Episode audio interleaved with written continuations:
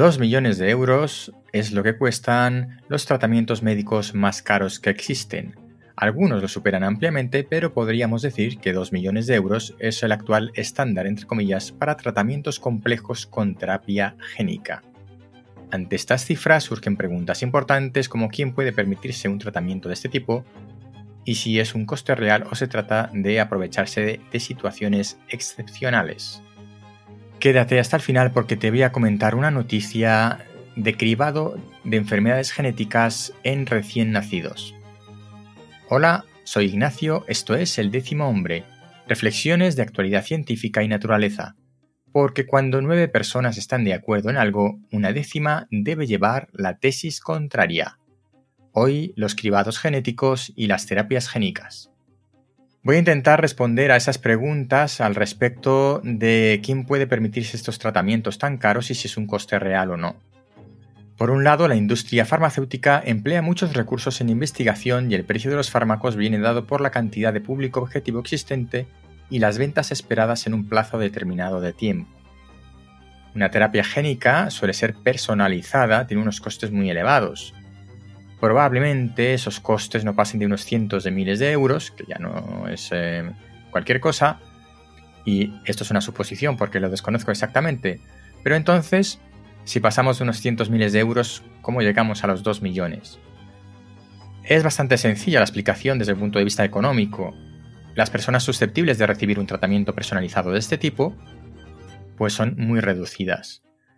Y hay que amortizar no solo em, el tratamiento médico en sí mismo, sino también la investigación que lo ha hecho posible. Lo que hacen las farmacéuticas es estimar cuánto tiempo van a tardar en recuperar eh, la inversión. Se ponen un plazo, pongamos, por ejemplo, 10 años. En esos 10 años tienen que recuperar la inversión y ganar dinero por el número de pacientes que pueden tratar, em, por las características del tratamiento, pues estiman que en torno a los 2 millones de euros, por ejemplo, es el coste de cada unidad de tratamiento para poder amortizarlo en el plazo que han considerado razonable. El concepto de rentabilidad en relación a un tratamiento de enfermedades pues se nos hace un poquito cuesta arriba, pero es una realidad. No estoy justificando el precio de los medicamentos, porque de hecho ha habido casos en los que algunas farmacéuticas han intentado aprovecharse de una determinada situación para em, obtener beneficios extraordinarios con la venta de sus fármacos. Pero salvo casos particulares, ¿por qué una empresa privada iba a financiar investigaciones médicas si no va a obtener beneficio? Podemos pensar que las farmacéuticas, por tanto, no deberían ser empresas privadas, sino que deberían ser, por ejemplo, fundaciones sin ánimo de lucro o también ONGs. Esto pues lo podemos debatir, pero la realidad es que si son empresas, deben ganar dinero porque a eso se dedican las empresas. Se puede ver muy bien esta situación con un hecho que sucedió hace unos pocos años. Recuerdo el caso del tratamiento para la hepatitis C, que ahora en España está financiado por los servicios de la salud pública. El tratamiento de un paciente cuesta, si no me equivoco, en torno a los 40.000 euros pero su precio de salida fue muy superior y hubo que negociar con la farmacéutica. Si no hubiera entrado en el servicio público, ¿cuántos pacientes quedarían sin tratamiento? Pues probablemente la mayoría. Y esto entra dentro de un debate ético a tener en cuenta. Sin duda la compañía que dispone del fármaco intentó maximizar sus ingresos de forma, yo diría incluso obscena, pero ¿dónde ponemos el límite de un precio razonable y un precio abusivo? dónde y quién decide esa línea. La historia del fármaco es que su descubridor se gastó 400 millones de euros de su bolsillo y de inversores privados en desarrollarlo. El científico apostó su patrimonio personal y los inversores apostaron su dinero a un riesgo absoluto. Cuando se logró el tratamiento, la compañía farmacéutica lo compró por 4.000 millones de euros. Podemos preguntarnos si el científico y los inversores privados tenían derecho o no a recuperar su inversión multiplicado por 10. Bueno, pues es un debate que también eh, debíamos tener en cuenta. ¿Cuál es esa multiplicación de, en, modo de recompensa que debe tener una inversión? La farmacéutica no lo ha dicho, pero su objetivo pues, también es el de multiplicar a su vez por 10 la inversión realizada en la compra del fármaco.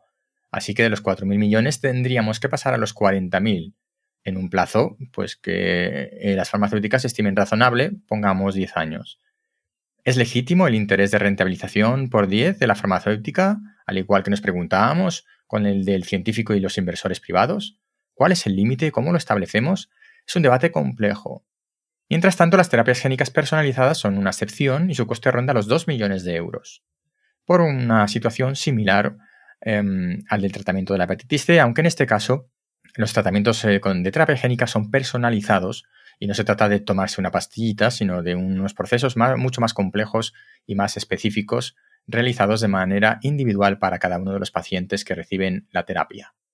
La verdad es que lo mejor es que podemos esperar es que la capacidad de unos pocos al principio permita optimizar los procesos y aumentar el público objetivo, a la vez que reducir las necesidades de amortización de la inversión por parte de las farmacéuticas para que todo el que lo necesite pueda beneficiarse de este tipo de tratamientos. Pero la noticia la he traído hoy por un artículo publicado en El País en el que se habla de las pruebas de cribado genéticas que se realizan a los recién nacidos en España.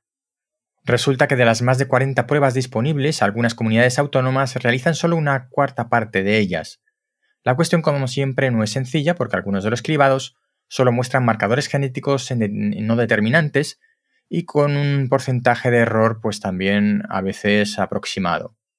Teniendo esto en cuenta, tengo que decir que hay un animal, no lo puedo calificar de otra manera, que es un señor de Castilla y León que ha dicho lo siguiente y leo textualmente, según aparece publicado en esta noticia.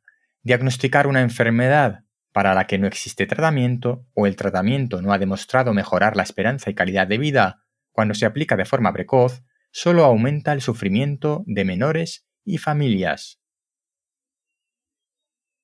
¿Vale? Me está diciendo que como no tiene cura y que como el tratamiento precoz no ha demostrado mejorar la calidad de vida, que lo mejor es que nos enteremos lo más tarde posible del diagnóstico de la enfermedad de un recién nacido, de un niño. Mm, no voy a continuar la frase. Seas quien seas, tú que has dicho eso, eres un animal. Y decir esto entra dentro de la libertad de expresión y de prensa.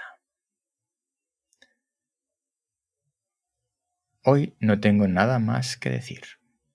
Pensemos en esta frase.